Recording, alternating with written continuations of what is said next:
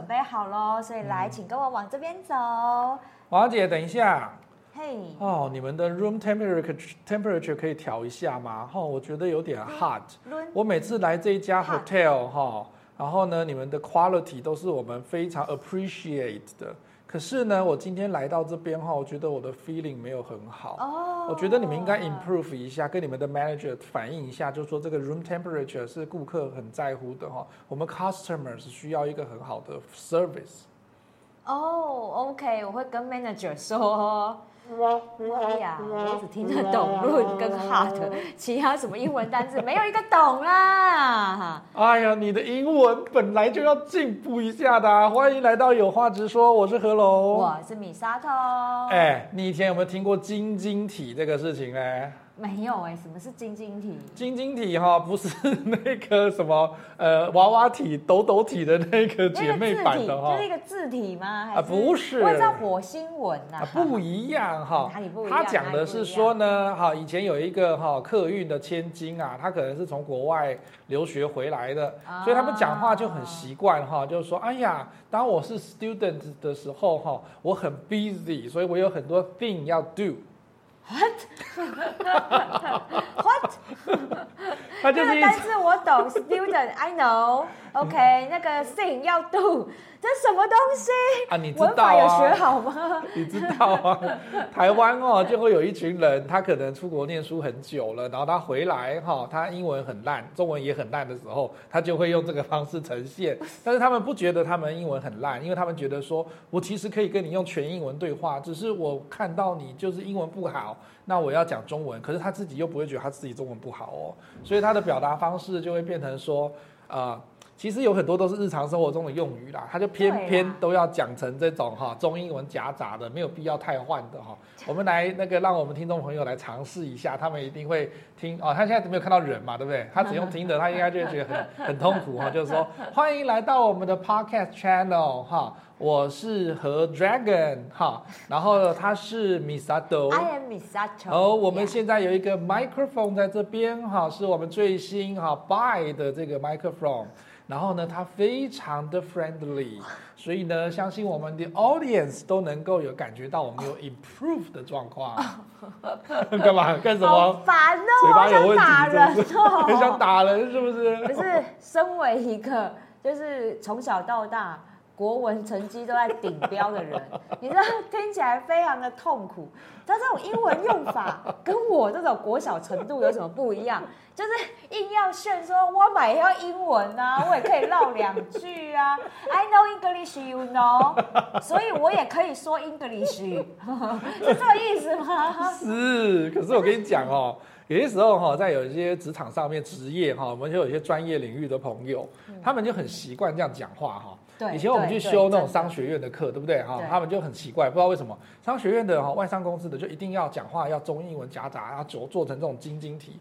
他不然的话，他好像很害怕你不知道他英文很好，中文很好。可事实上呢，是因为他讲不出来那个字，所以你会看到哈，我们在 IG 或者是有一些社群媒体上面，就有一些朋友会开始跟你讲说，哦，进入外商公司你要知道的一些缩写啊，你要知道的一些那个行话哈。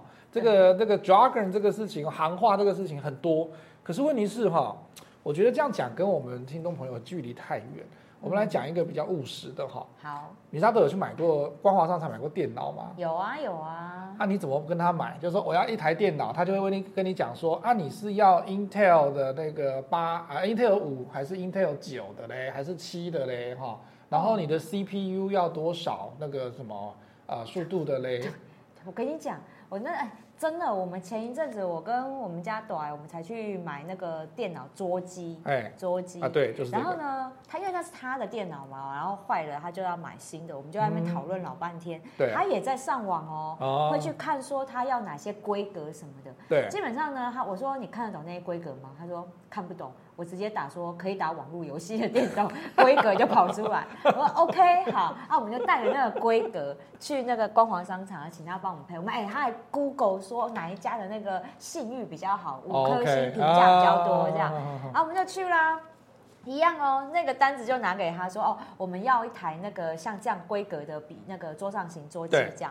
然后就开始店员开始问说，啊，你这个是要做什么用的？我说我们是有点想要玩那个网络游戏然后，当然日常的 Excel 啊那些都可以处理啊，工作都可以用，居家办公都可以用。对。然后他说，那你们会打到进那个什么电竞吗？哦，电竞这个词听得懂？说哦，不会不会，没有到电竞，就一般的网络游戏。对。那例如什么游戏？呃。跑跑卡丁车，反正这也就算。后来我跟你讲，他们就一长串的都是专有名词，就跟就跟你讲的那个 CPU，CPU 到这里我还听得懂，啊、后面什么 SS，SSD，对，那什么东西？然后还有什么哦？那个显卡，显卡要什么什么规格？对。然后还有什么？要不要音效卡？然后我说哦，如果可以，因为我会拍影片嘛，然后剪辑音档。那你这些规格我可以做这些事情吗？哦，那又要另外另外巴拉巴拉巴拉巴拉巴拉。然后我就看他，然后就说哦，那没关系，你帮我处理。哎，这不是说那些词我怎么样？那是因为那些词我一个字都听不懂，所以我根本不记得他讲什么。很正常，你知道吗？这也是大家从小到大，除非你是念那个电子、电机跟资工的学生哦，或者是说你不是念这些领域的，但是你曾经哎很有兴趣，对于做电脑设备这些哈显示卡啦哈，或者是记忆体啦哈这些小的事情，你比较呃有兴趣去了解的话，你会知道。可是哈，像我们今天看到那个经理人文章里，经理人这个杂志文章里面讲的，他说这个作者曾经去担任秘密客。然后他就在旁边，秘密客就是在旁边看看，说你服务怎么样嘛？啊，你等下，你你等下你在专柜里面一定碰过。好，秘密客来的时候，因为我以前以前也做过秘密客哈，可是我做的不是很成功，所以被人家看出来是秘密客，这也是很糟糕。他是说这个作者去做秘密课的时候，然后就看到一对母女啊，这注意哦，是都是女性哦哈，母女跑到那个电脑的经销商这边哈，商店里面去，然后就讲说，哎，啊我们呃您好哈，我的 Apple 哈，我使用电脑那个苹果的系统开机的时候呢，哎我听音乐有声音，可是转到 Windows 系统的时候，它就没有声音了，要怎么怎么怎么处理呢？然后这店员就跟他回答说啊哦，因为 Driver 啊哈，他说那妈妈就。就是这个时候感觉好像被据点了嘛哈，妈妈就说，哎，那该怎么做呢？然后我们不知道 driver 怎么弄。他说，店员就说很简单啊，把 driver install 就好啦哈。然后妈妈就只好装作好像听得懂，就说哦哦哦，因为他知道说他有提供他协助，但是他还是听不懂什么叫做 driver install 就好了。对啊，我跟你讲，以前我们去买电脑的时候也是这样。然后呢，这一对母女准备转头要离开，然后呢，就是。我们的听众朋友在现在在听节目，他没有看到表情哈。如果是我们的那个 YouTube 的频道的话，你可以看到表情。通常那个店员的反应是这样哈，比如说你是那个母女，店员反应就是说，哦，那个 driver install 就好啦，这个不难啊，这个就把它弄一弄就好了。哎，哦，那个表情就是说。这是什么蠢问题？问题你问的这问题非常的基本，然后你不要来这边干扰我赚钱，好不好？那种感觉，对，所以就会让那个顾客哈，这个妈妈就会觉得说，我好像白痴笨蛋，你知道吗？然后就不好意思再继续问下去了。可是那女儿哈，可能就是没有经过那个社会历练，就会觉得说，哎，问题没有解决，然后还补问题说，哎，那怎么 install 呢？哈，然后呢，店员就回答了，就说，哦，我们每一台 Mac 的 bundle 都有 system disk。所以你丢进去 CD-ROM 之后就 auto run 了。什么东西？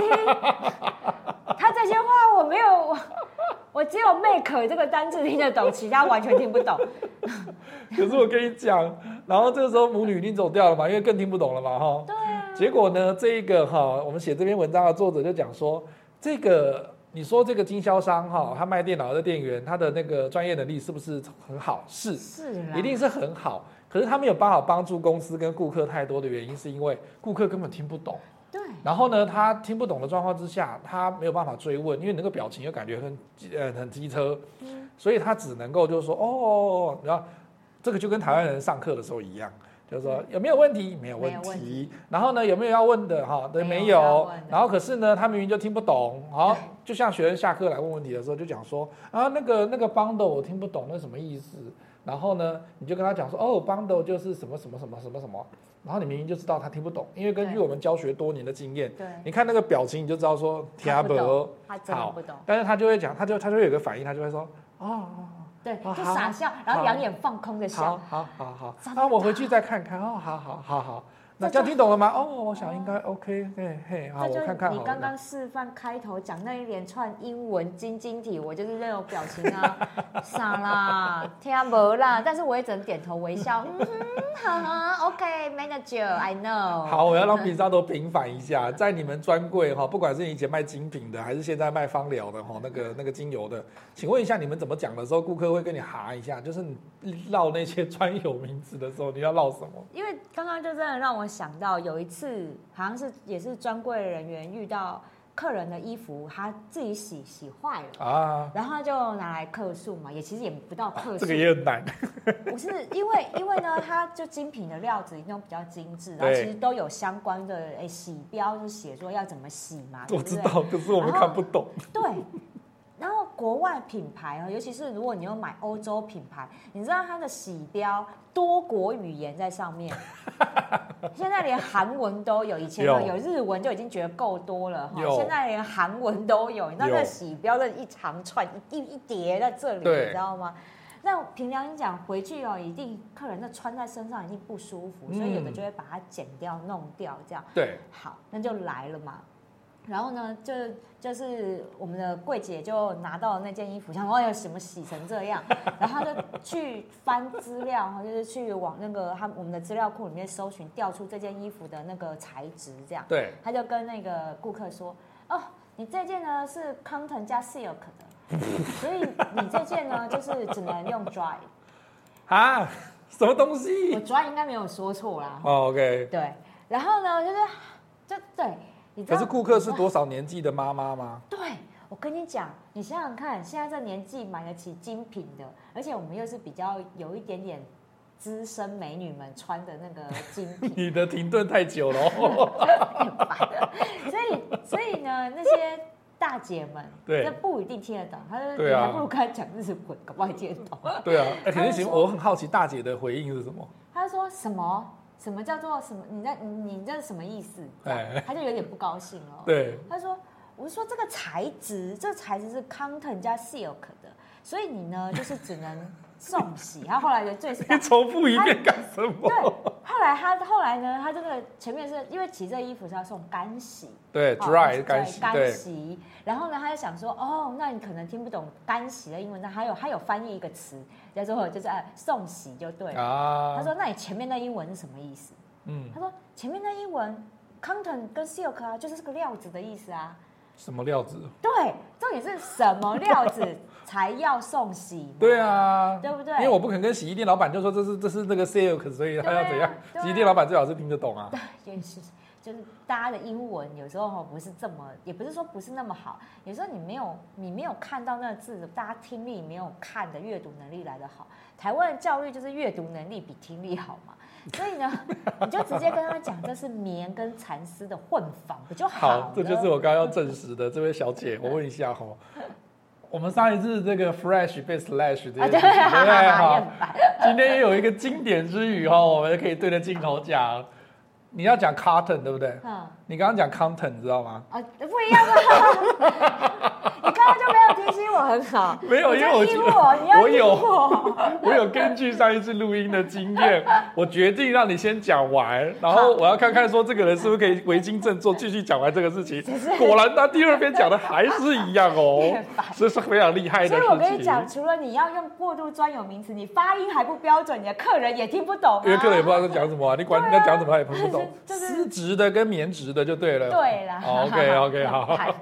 所以你知道，所以你知道我做服务完全不会有这个问题，因为我只会讲中文。可是你们看得懂那个 tag 吗？看得懂那个标牌、一标牌上面的东西？当然会啊，当然会啊，那个我背很久。那个好像一定要会，对不对？要不然回去，要不然回去洗坏了之后，他一定会怪你们。对啊，而且其实哈，像这种衣服类的洗标上面都有很明确的标志。对。但是这个标志我觉得很很图图对不对？我记得有个图这样子。可是我每次都看不懂那个图。我跟你讲为什么？因为世界各国没有统一那个 logo 那个标志。哦。所以台湾有台湾的标，国外有国外的标，啊，美国跟欧洲又不同步。所以 要看懂哈，的确是有一点难度，所以大家最后还是会看那个英文文字啊。对。那现在很好，有时候有那个中文在上面，就还看得懂一些。如果是对岸的文字，好像又看不懂了。他那个好像用语跟那个不一样。对，反正呢很复杂，所以。其实我在精品待这么久，不只是那个服装，就这样就有一堆专有名词。对，它还有剪裁，也有一些专有名词。嗯、像之前我们有一种特殊剪裁叫 Philippe Coupe 哦，这个你就听不懂了。我不知道这个，这是法文。用这一招换语言就听不懂了。对，就你听不懂了，纠正不了我。听得懂法文的，请在下面留言哦。好，这个 Philippe Coupe 它是一个特殊的刷成那个流苏的一个手法啊。但是呢，我们在教育训练的时候，我们就有特别说，这种专有名词你要解释给客人听。对。就是你跟他讲这个 Philippe Coupe 这种技法，其实你就告诉他哦，这就刷成流苏，据点。所以嘞，所以嘞，说这个刷成流苏，然后嘞，什么叫刷成流苏？就是它是把那种布料哈，因为布料是呃线线是就是垂直跟呃水平这样交织而成的，对，平织布是这种织法。对，好，那 Philippe Coupe 是只能在平织布上面去做的一种特殊的，把那个丝线刷断，然后把它刷出来变成流苏的那种造型。啊，对，那。这个呢，我们这样跟客人解释说，哦，他就是用这样方式刷成流苏的造型哈，所以你可以看到，他正在布面上面做出不同的反复的那个刷出来流苏造型组成的图图案，这样图腾，对，好，你就这样听。然后呢，所以顾客听完之后就说：“所以我要我要怎样？所以我要你对你要怎样？顾客听完之后要怎样？称赞说：哇，好美哦！哇，这技法好赞哦！你这是是很奇怪啊！你这个就很像那个以前那个电影哦，《金发尤物》里面。”他就是不不询问那个犯人，不询问那个证人，他就一定要一直跟他解释说，哦，那个所谓的这个法律名词的意思就是怎么样怎么样。你讲它干什么？我们要我们最后就是我知道那，我不需要知道那个织品是怎么织的，我要知道我回去怎么弄啊。对哦，我跟你讲，真的。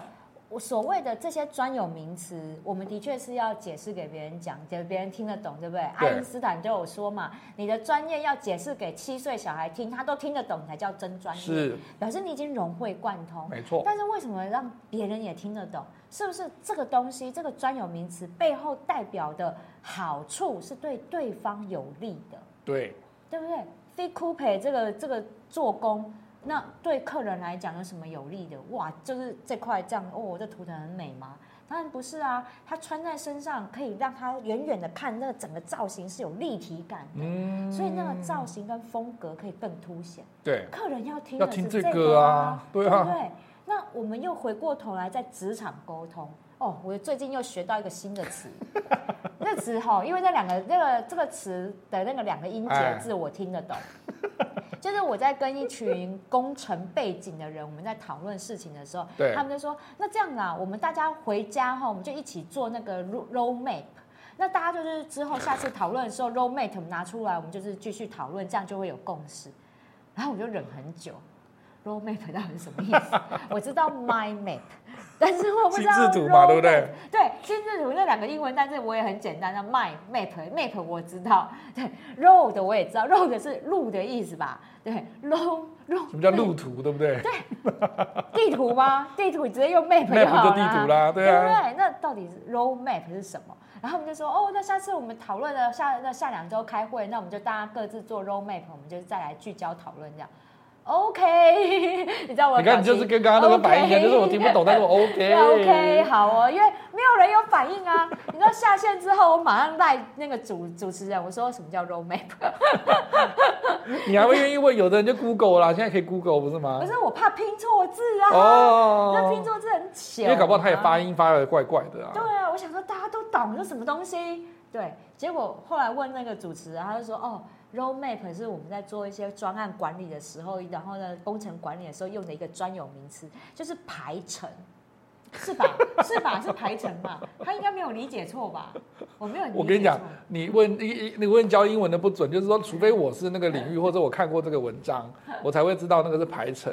你就这样姑且说它是排程，好不好？哦，OK。对，反正反正就是我不耻下问之后，我知道这东西之后，我就好哦，那我就只能照我的理解去做出来我的 roadmap 嘛，对不对？做出来之后，谁知道他们工程界还有固定的模式哎？对啊，啊，我就做出来不一样啊！我就只能说，这是我们芳疗界的可耻。所以我跟你讲哈，你的专业跟你实际的效益，就像你刚刚讲那个织品类的知识嘛哈。对。你知道那个东西，可是你要让顾客听得懂，你要让你的同事、老板听得懂，要不然他那边掉书袋掉半天。我跟你讲，可是真的差很多。你看，现在你现在讲的是英文或法文，对，然后那个让中文的人听不懂哈，然后他就觉得说啊，我听不懂那个专业。我跟你讲，我以前在研究所的时候，有一个是中文，中文也听不懂哦。怎么样讲呢？好，文言文哦。不是，我讲给你听。吴少也见。不是不是，还不是文言文，你知道吗？他跟我们讲，比如说我那时候，我记，我先不要跟你讲那个课是课名是什么。好，然后他就进去。我记得还是第一次上课，然后老师就会开始在解释说，哦，我们的那个大纲啊，哈，或者是要讲的内容是什么。他讲到一段就讲说，哦，我们呢觉得哈，这个社会上哈，我们有非常多的阶级，非常多的职位。所以呢，我们会用一个攻击主义来去判断说他们到底是啊怎么样的想法什么之类的。狗狗给，狗狗给这个吗？攻击主义吗？狗狗给。我跟你讲，我因为我没有学过社会学，你知道那时候我还没有学过社会学，然后我就想说啊，可是觉得那门课老师还不错，然后课程内容也是对我们未来应该是有帮助的。然后我就拿那笔记本开始抄，然后抄抄说哦好阶级化，然后什么东西啊攻击主义。然后，因为我旁边同学正比疾书，然后他们就是那种表情，就是很严肃，对，哎，对，不是很严肃，就是说他们就觉得说，对，我就知道这是什么东西。可是对于我们这种不同领域的，然后我们就心里想说，攻击主义，你知道吗？中文，所以你又觉得说，说我好像不应该听不懂，对不对？因为他讲的是中文，又不是讲英文嘛，对不对？他如果绕那个英文的晶晶体的话，搞不好我还是觉得说，哦，那我英文不好，我应该去加强。对对对。他讲中文，然后那个字又不是文言文，你又会觉得说我应该要懂。然后你就开始，人在心理层面呢，他会怎么做呢？他会开始脑补，开始自我去想说他到底是什么。我那个时候就想说，哦，攻击主义，好，我就想跟米沙多刚刚那个比喻的一样，就是那个攻击，你知道吗？攻击那个。然后我就想说，那为什么会跟社会学有关系呢？哦，那他可能是一个哈，觉得自己觉得自己是很领头羊的，觉得很前面的人，然后阶级很高的。然后呢，用这种方式去解释他的这个想法哈，跟这个现象，所以叫攻击主义。你现在你的攻击主义跟我的攻击主义不一样。我的攻击呢，因为它要有母鸡，母鸡又有小鸡，所以有母鸡主义，也有小鸡主义。对，这是社会学的一个那个群体的概念啊，群体的概念嘛，对不对？攻击呢，它就是就是呃，可能是那个有一点领头羊，但他带领的母鸡、小鸡这一大家子要在这里生活。瞎掰！我跟你讲，我会不会被听友们在网络底下写说胡扯？不是，我跟你讲，然后我那时候先写下来，我真的在笔记本上面写那个 chicken 的那个攻击主义，然后后来呢，我真后来想想还是觉得不对。我想说，怎么会有这么这么白话跟俗语的这种主义？因为我印象中那个学者效应呢，为什么不能有攻击主义？可是我想说，应该没有这么这么理所当然嘛？因为我们觉得说学术的东西应该不是我们用想想它就有出现，那不然这些学者都应该回家吃自己了嘛？又随便想一想。我以前我的指导教授就讲说，如果你随便想一想就想得到一个新的题目，而且是值得做的话，那表示这个领域应该就是没有什么没有什么前途了。这样 好，然后后来就去问老师，老师就。老师，老师还好没有展现出什么歧视的表情，他就说：“哦，没有啦，你写错了，就是那个攻击哈，建功的功啦哈，然后成绩单的鸡啊，攻击主义啦哈。”然后我就说：“哦，好好好，我们赶快把它改过来。”可是从此之后我就知道说：“哦，好，不管是哪一种语言哈，或者讲英文还是讲中文，那个专业哈，如果它没有在你身上发挥实际的效用的时候，你用太多的专有名词，你虽然是对的。”然后你也是专业的，可是你就会反而会在你的顾客服务的过程之中是一种隐形的杀手，因为顾客也不会讲，讲不出来，他会只会觉得就因为你展展现出的那个自信态度，就觉得就说我讲的很好，你应该懂，所以不是我的问题，你听不懂，你应该问我，你应该讲。可是有些人就是在他很多的。你在演讲会的时候，我们也这样嘛，哈。对啊。你有没有听过有人？你是中文会，我是英文会。你有没有听过有人上台讲一个哇，好精彩的演讲？但是他讲的都是，比如说什么欧洲经济呀、啊，哈，美债呀、啊，然后什么气球。有有有有，我跟你讲，我听那个元宇宙有没有？加密货币跟 NFT 哦，我跟你讲，超多专家就是在演讲会做这样的那个分享。当下真的，我听完那些词啊，哇，加密货币哦，中本聪哦，我总算记得中本聪哦，中本聪啊，中本聪嘿，就是那个加密货币的那个发明人嘛，哦，哇，懂懂懂这样，哦，NFT 哦，非同质化代币哦，讲完之后你也不知道中文是什么啊，对不对？重点也不再重要，对，反正我听了这么多这些演讲之后，我跟你讲，我搞不清楚他们到底在干嘛，那怎么办？对。所以我直到听到一个专家，他真的用这个解释，我记到现在一年了。我记得，而且我会搞懂什么叫 NFT，他怎么解释？我就觉得这个这个大哥真的厉害。对，他说我们加密货币，好，我们先认识货币，对不对？大家都知道货币，对不对？对。他从口袋里面掏出一百块来。对。他说大家都知道，那就是各国有各国的货币，对不对？啊，在新台币嘛，有美金。对。那所谓的加密货币，就是你在元宇宙用的货币。等一下，老师，我们听不懂元宇宙，我们欧巴上。好啊，网络，网络，车内。你要记上。你要讲到 Metaverse 是不是？把元宇宙讲到哦，元宇宙就是 Metaverse，那跟有没讲一样啊？一样。对，可以在网络上面使用的。OK，嗯。好，然后呢，那 NFT 又是什么？NFT 呢，就代表说，你现在你看这个钱。我我上面没有我的名字，对不对？对。如果掉到地上，好，如果什么摄影机什么都没有拍照，就是掉掉到地上走出去，然后你如果你再捡起来，它是不是就宝宝就变成你的？对啊，因为对啊，因为那上面没有写名字。对啊。所以 NFT 是什么？NFT 就是你在这个钱上面写你的名字，还把手机号码写上去啊，就是智能契约的概念嘛，对，证明它是你的。哦。你讲你讲智能，你讲合约，合约我跟你讲，我又搞混。因为合约太复杂，因为我这个人也从来没有搞混过，搞搞懂多那个什么合约，对，所以呢，你跟我讲合约，我又又开始悟，我说啊，什么东西？对，但是你只要跟我讲说钱上面签名就是我的，哦、我懂。哦，OK，那我们就懂了嘛。对，所以其实专业的部分是在于说，你能够让对方听得懂这个专业，才是你的真专业。真的。以前我在教书的时候，哈，我们那个时候就曾经就是有一个比较挫折的期间，就是。你教一教，然后学员给你的 feedback 都会讲说啊，这合龙哈教的就是大概比较低低层次的啦哈，就是比较基础的啊。如果太那个太进阶的话，大家觉得说这里没有用这样子。我后来看到那个 feedback，我其实很很挫折，我就想说，我们没有教教的比较低阶啊，我们也没有教的比较基础。可是因为我们的个性就是说，我希望讲的让多数人听得懂，因为我们在演讲会的训练是这样。对，我懂。可是他就这样子，然后就在网络上写了那个回应，然后就全部人就会觉得说，哦，所以他的水准不高，这样他就会判断说你的程度不好，水准不高。对。然后我们每次后来就气到，就会在台上讲说，我们不是水准不高，是你们水准不好，我们必须得这样讲话，你知道吗？然后学员就会很 不同年的学生嘛，就觉得很无辜。可是我后来有一个长辈哈。客户的长辈他就跟我讲说，其实你也不用这么 care。好，我说我们在市场定位的时候，我们都是定在那个中中阶到中低阶的这一种学生，就程度只有中阶或低阶的。对，因为只有这些人才需要。对，如果高阶的他从九十分，你要让他到九十五分不容易之外，他还不见得会来。对啊，对，那你不是你的客群不是那个项目的，所以你也不要太在意说九十五分跟九十分或一百分的人讲说啊，你的东西太简单了这样子。我就看他最好永远都给我九十一百，哎，就看他哈，有一句话，有一句话叫做嚣张没有落魄的酒，不是，因为我会觉得是说我们。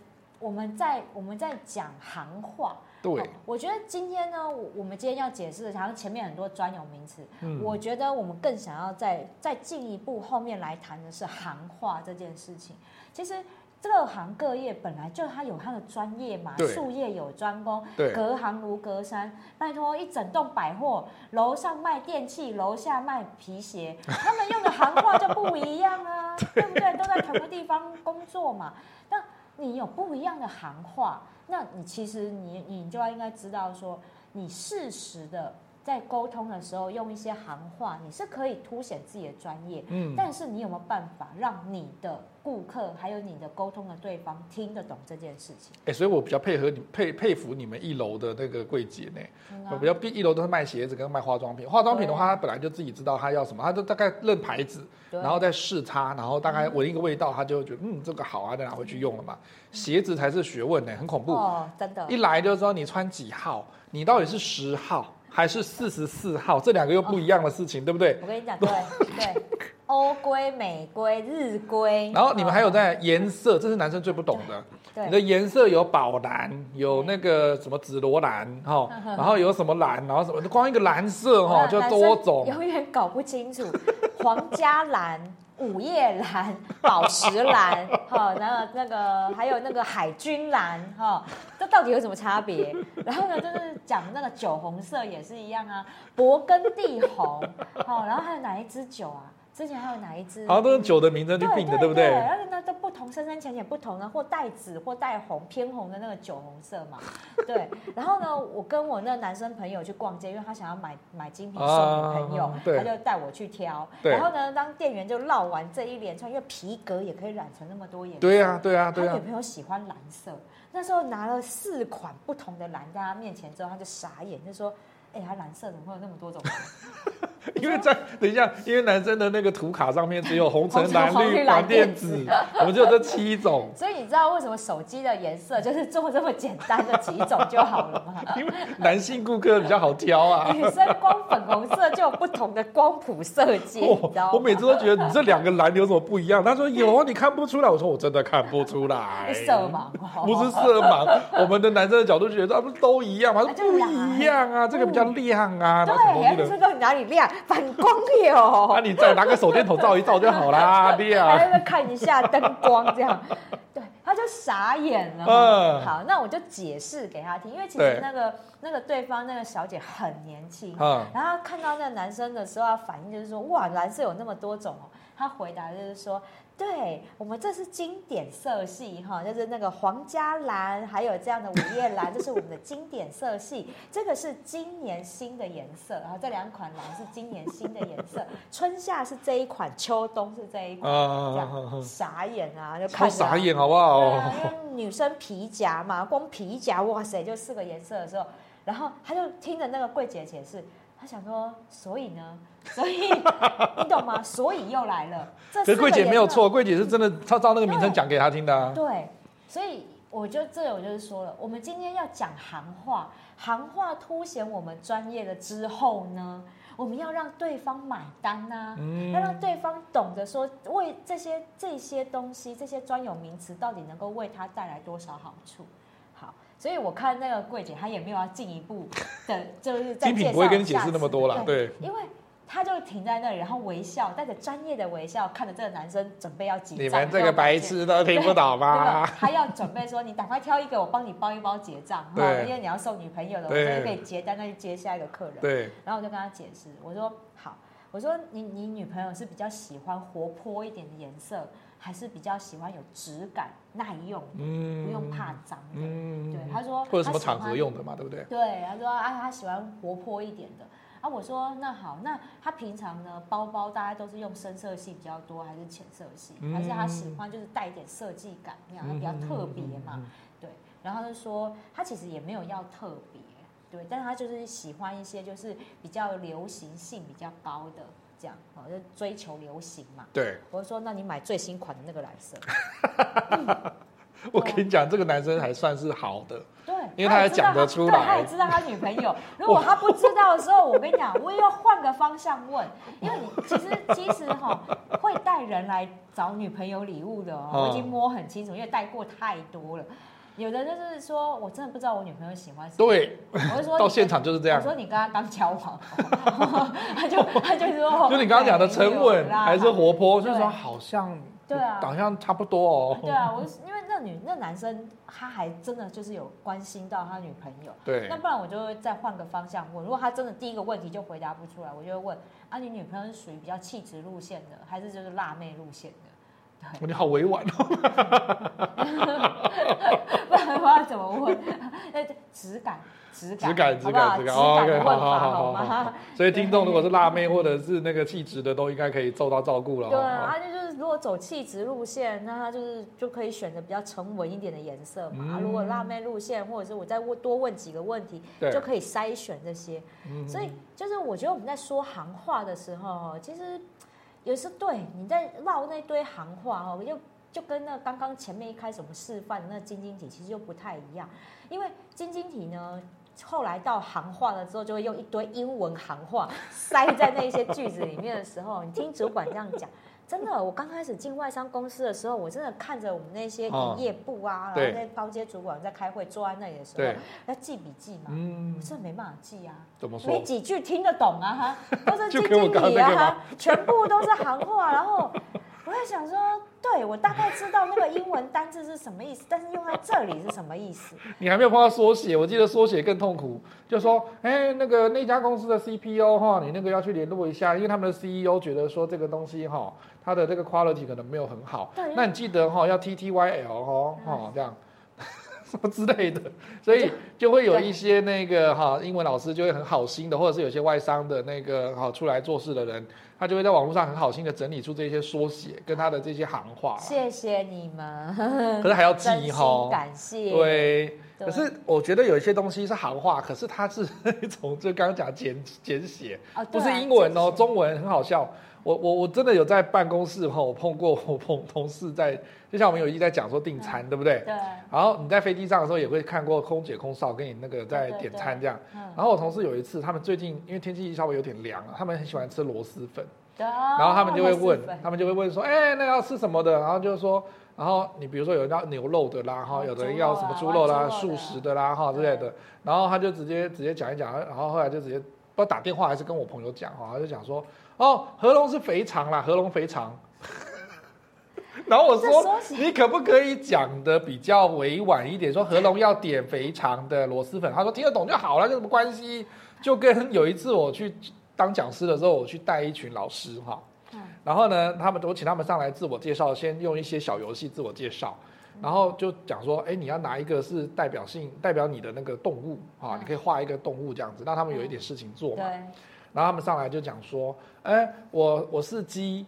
女老师说我是鸡，我说嗯好，我知道你的代表动物是鸡，所以我们讲话的时候呢，哈，自我介绍的时候呢，要把这个话讲完整，因为有些人听就不知道说你到底讲的是哪一种意思喽。这底下没人笑吗？要我就笑翻了。对啊，就看别人觉得你这讲师这是个魔镜。那我是猪，我是鸡这种东西哈，就是他的确也是对啊，他没有错啊。比如说在餐厅也要大喊，就是说，哎，这桌的那个女客人是猪，然后男客人鸡，来那边牛。这不是跟一个很很很古老的网络笑话，就是我要来一份大份的招牌便当，就那便当盒上面直接写 那个大什么东西 哦。对，对看到我想傻眼。对，所以我真的觉得就是这样。有些行话，那里有一些术专用术语的缩写，就是你懂，我不一定懂啊，对不对？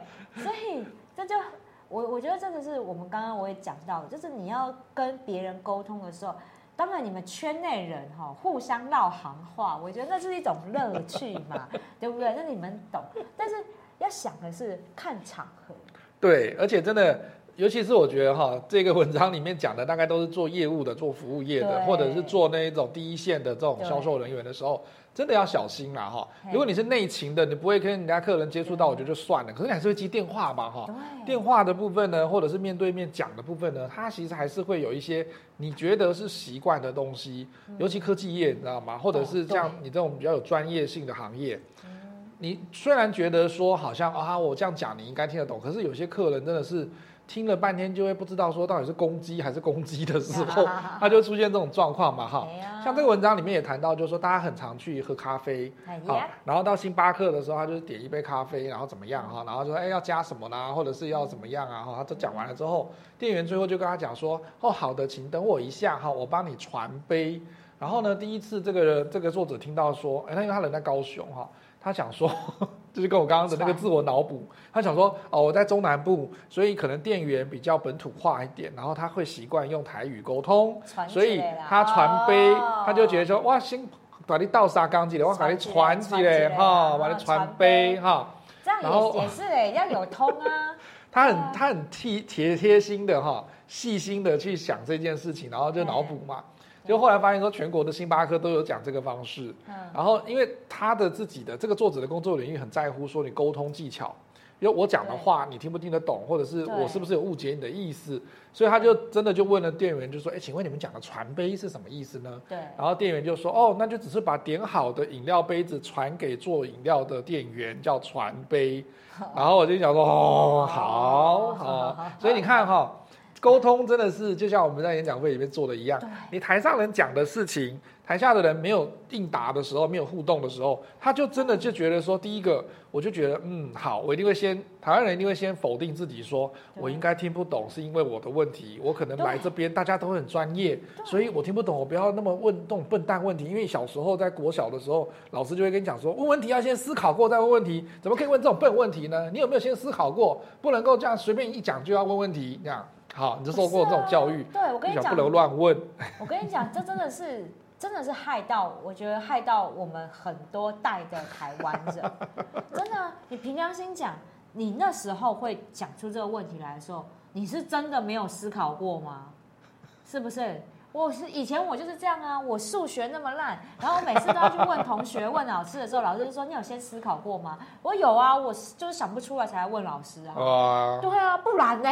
不然呢？等一下，那我要从老师的视角跟你说，因为他已经那一题教了一千两百多遍了，你知道吗？所以他来的时候，而且搞不好那一题又是刚刚上课讲过的，然后他就会觉得，就是说他会老师的视角会先脑补说：第一个，我已经讲这么多遍，我好累。第二个是说，你刚刚上课有在听吗？哈，我刚刚已经讲过了哈，这个东西，而且他自信，他觉得他讲的很仔细，就跟我们刚刚讲说，在讲行话跟这些专业知识的时候，他都觉得他每一天哈碰到一百多个客人讲的都是一样的，啊，有的人就听得懂，为什么你听不懂？他会先怪你，哎，所以他那个姿态跟想法是这样来的。我跟你讲，你刚刚讲到这个，我又想到一件事情。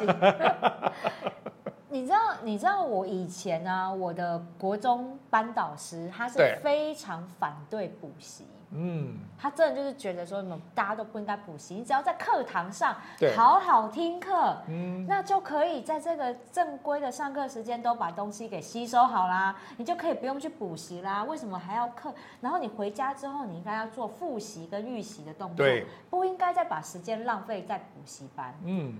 合理啊，很合理，对不对？对啊。你知道我们班的第一名怎么说？对。他说：“我要是听得懂你在讲什么，我需要花钱去补习吗？” 真的啊。他那样讲的时候，我就觉得超有道理的啊。我为什么没有去补习？因为我连补习班都听不懂，我干嘛花钱呢？你懂我的意思吗？嗯。我我觉得这个是我们大家去反思的一件事情。从以前的教育，我们大家在思考问题，有时候你听不懂行话，我们就要不耻下问。我觉得就问吧，嗯、然后我就会我就会跟我那个教做教育训练的时候，我都会跟大家讲，包含我现在教电商也是这样。对，电商大家一定虾皮聊聊就会进去嘛，然后问说哦，那个产品是什么东西嘛？有些我看不懂你，你凭良心讲啊，我就会跟。卖家们说：“嗯，你的文案真的是你写你看得懂，还是你写的客人真的看得懂？嗯，如果客人一你写了那么多文字，就有客人一直来问你，是不是应该要反省一下？你写的那一堆没有人看得懂啊！真的啊，对啊，你每天你的客流量这么大。”然后呢，你写，然后每个客人都要来问你同样、几乎同样的事情的时候，你是不是应该反省一下说，说那我是不是把这方面再做个调整，让大家看得懂，我才能够解决我的困扰问题嘛？嗯，对啊，而不是说都怪客人，让网络上一堆啊，就在那边怪客人说白目哦、跨门哦。我每次看到那个，我真的就是直接点进他的卖场，我心想说。没关系啦，就是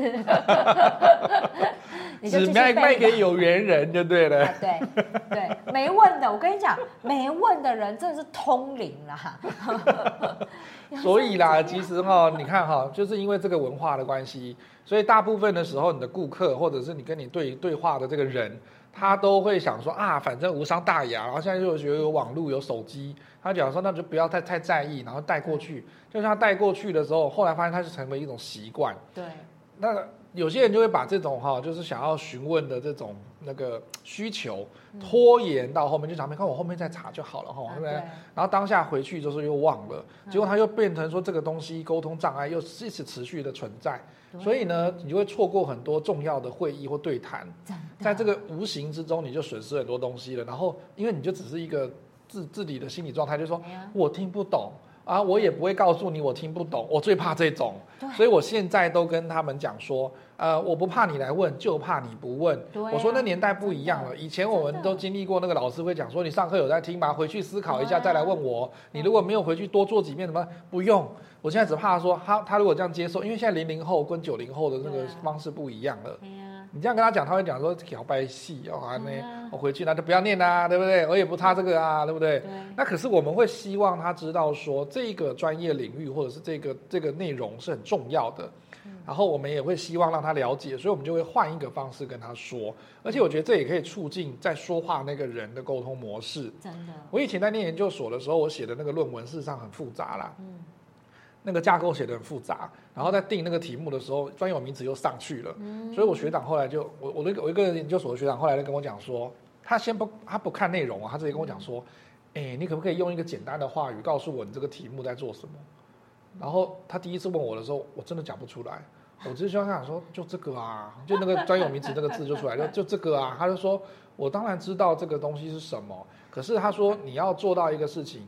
研究所的教育是训练你逻辑思考跟批判的思考，没有错。可是你不能够脱离现实，因为他我他说我们说教育领域的时候，我们不能脱离现实。对，他说你一定要想个办法，这个东西你回去跟呃八岁到八十岁的哈，你家的小朋友 哈，或者是你老妈，或者是你阿嬷，你都可以告诉他说在讲这个，在讲什么东西，在做什么东西，他都听得懂，表示你成功了。所以后来真的隔了几个月之后哈，我真的就觉得说。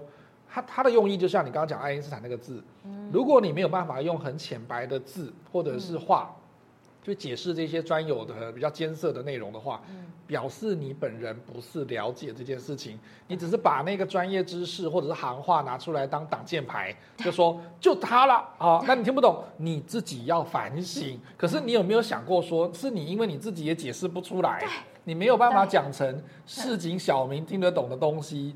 所以你才会让人家觉得，就说那听不懂哦，好专业哦，哈。以前我们在演讲会的时候，英文哦，你刚刚讲中文啊，对不对？英文会我们就会碰过这种状况，他说。我还记得那个男生以前跟后来真的决裂了，因 为 他觉得我不给他面子，这也是我们要检讨的地方哈。他就上台，他很爱讲那种就是美债、欧债，然后或者是那个像你刚刚什么元宇宙哈、NFT 啦哈，还是什么东西这样。眼神放。他那个时候真的讲欧债，然后不知道讲意大利还是讲那个那个那个什么希腊之类的，然后还英文哦，哈，然后重点是他还专有名词都英文哦，哈，然后他也没解释。然后讲五到七分钟嘛，对不对？嗯、他讲完下来之后，然后我就看了他的个别讲评，我就心里想说好，因为我那时候总讲评，然后我就心里想说，嗯、我猜测，因为我认得那个个别讲评他的背景应该是听不懂这个东西的。然后这个时候呢，就跟我们去教人家讲评工作坊的时候，我们讲，对听不懂的时候怎么办？你还是要评，对啊，你会怎么讲？哦。这真是一个非常 pro 的专业的演讲 哦，真的，大家上去对，This is a pro 级的 speech。对，我跟你讲，不是不是讲英文的问题。我上台之后，我就听到那个那个那个个别讲评就讲说，哦，你今天讲的好棒哦，哦，好专业哈，实在是让我们对那个经济这一块哈，那债务这一块哈，实在有一个很深刻的了解。那我觉得呢，可能哈可以再举一点例子，然后呢，或者是。说什么样的肢体语言？他真的还想讲评得出来的，很厉害。对对对对，我忘记是不是这样讲了。但是如果是我，我会这样讲。对啦，差不多。可是我真的因为听他，第一个是我们朋友哈，第二个是我真的听太多遍，他每次演讲上来都在讲这个。My God。然后我觉得没有不好。对。可是你讲到让没有人听得懂的时候，那就真的要检讨了，你知道吗？然后我就上台讲说。呃，我就我真的很贱，我我我忏悔哈，我忏我道歉。那个时候我真的很贱，我上台之后我就直接问观众说：“请问有没有人听得懂 Misato 刚刚那篇的欧债在讲什么的？请你举手。”全部人没有人举手。真的真的很贱。我要让他看到残酷的事实，就是说没有。你看你，哎，可是这个就是那个视角，就是说在专业的人的手上，他这样讲，然后全部人他只能够给他赞美，跟人家抬轿的时候，他就觉得说我讲的好好哦。就跟教授嘛，或者是老师在台上一样，得罪对，他就我讲的好好哦，这样子。可是问题是，你干嘛要一直在生活在那个谎言之中？哈，专业包装出来的那个谎言之中，就觉得说，哦，我讲的大家都听得懂，事实上他听不懂。干嘛这样子呢？真的很多高阶主管也会犯这个问题。对，尤其是带新人，今天就新人来的时候，你明明就知道他就是一个大学新鲜人，人才刚来，然后。你你以为学校跟现在的产业就有结合吗？从我们那时候念书的时候都已经脱轨了，现在也没有接起来。我觉得，对。那他既然来了，那我觉得你就不要再带太多的行话，或者是你要带行话的时候，我觉得就要跟新人去做解释，不然你知道你噼里啪啦下一大堆指令，然后带了一堆行话的时候，然后你你就怪说啊，为什么你我不是跟你讲过了吗？为什么你听不懂？对，而且就像现在年轻的一辈也不会做笔记，然后两边就开始一个觉得他很专业，觉得你应该要听得懂，另外一个就觉得就说我听不懂，但是我也不敢问你。对，然后呢自己就脑补，我们刚才是不是也讲过，新人就开始脑补说，那可能那个英文单字是这个意思吧？OK，那要做，做完之后呢，那主管就生气，哎，我不是叫你要怎么做，然后结果你为什么这么做？哦，你的那个是一个是那个意思哦，哦，好，我改就好，我改就好。他又不敢跟他讲，说是你没有讲清楚啊，这样子。没有小朋友，我跟你讲。我觉得这就是也要，我也想要表达的，就是不懂就不耻下问。对，因为我跟你讲，你现在先问清楚，你才不会浪费时间白做工。没错，青春很有限，好吗？而且也要奉劝我们哦，这些专业领域的朋友们，真的，你今天看，就像我们在演讲会学的。你要先认识你要讲你要跟对话的这个观众跟受众是谁。对。他如果今天是欧巴桑，那你就要用欧巴桑听得懂的语言跟他的背景来说。对。如果是刚刚在那个文章里面讲的哈，电脑在买电脑的这母女，那他就可以知道说，他不是歧视啦哈，不是说女生就不懂。我有碰过女生那个电脑比男生还强的用。有的。但是你就可以知道说，他来买，你从他的应对话术跟讲话的模式，你就知道他到底懂不懂那个专业术语。对。那如果不懂的话，你就可以跟他解释用。还有什么方式可以解决呢？第一个，我觉得就是讲话的方式，哈，就是比喻，对，然后让他跟他同一个世界，站在同一个世界，用同一个语言去讲。对，比如说啊，你就跟他讲说啊，CPU，CPU 是什么呢？就像是人的心脏一样。哦。可是每一个人的心脏，哈，因为它有不同的，那电脑会有不同的心脏，那就看你是需要比较强心的。好，还是一般我们平常就是啊，运动啊，或者是散步用的就好啦，哈、哦，所以就看你的需求嘛。啊、然后再来就是显示卡，就像你的眼睛，对不对？嗯、啊，你到底要看得多仔细，哈，或者是要到你那个话术要多高，哈，或者是它的解析度要多高，它就相当于你的眼睛啊，哈，这样子。你用跟他就看懂了嘛，然后再跟他讲说啊，我们最近有新的眼睛是这一款哈，然后他可以看到怎么样子的程度啊。你可是最新的不代表是你合用的，而是说你今天是要电竞用的哦。电竞因为它需要看得清楚一点，或者是你要画画哈，对，你要做那个绘图的，对啊，他就需要比较好的眼睛啊，这样子，这样他就听懂了嘛。那你也可以成功的销售出去嘛，要不然你干嘛把生意往外推啊？对，所以哈，我觉得。今天我们分享这一集，从晶晶体呢一路聊到行话，然后跟行话会带给大家的困扰，你可能不自觉，因为我觉得哈，人到了一个年纪，在专业领域待了一个境界的时候，真的会讲话忍不住带行话。对，所以这时候其实我们回过头来，都不不论不论啊，是我们在带下属啊，还是我们在跟其他的人做沟通的时候，嗯，我觉得我们要站在。对方的角度，同理心，我觉得同理心还是很重要。没错，沟通哈，真的要沟会通，真的就是同理心三个字而已。对，而且要用你，你要用对方听得懂的话来去告诉他不懂的事情。对，我觉得那才是达到我们在职场上面沟通的最主要的本质所在啦。没错，今天的节目呢，我们也会在公布的时候呢，会贴在我们的 LinkedIn 领英上面哈。我们现在有有话直说的领英，我们在脸书跟我们的 IG 都可以搜寻到有话直说，欢迎大家上去给我们点赞，也可以按分享。希望呢，今天的节目你会喜欢。有话直说，我们下次见喽，拜拜。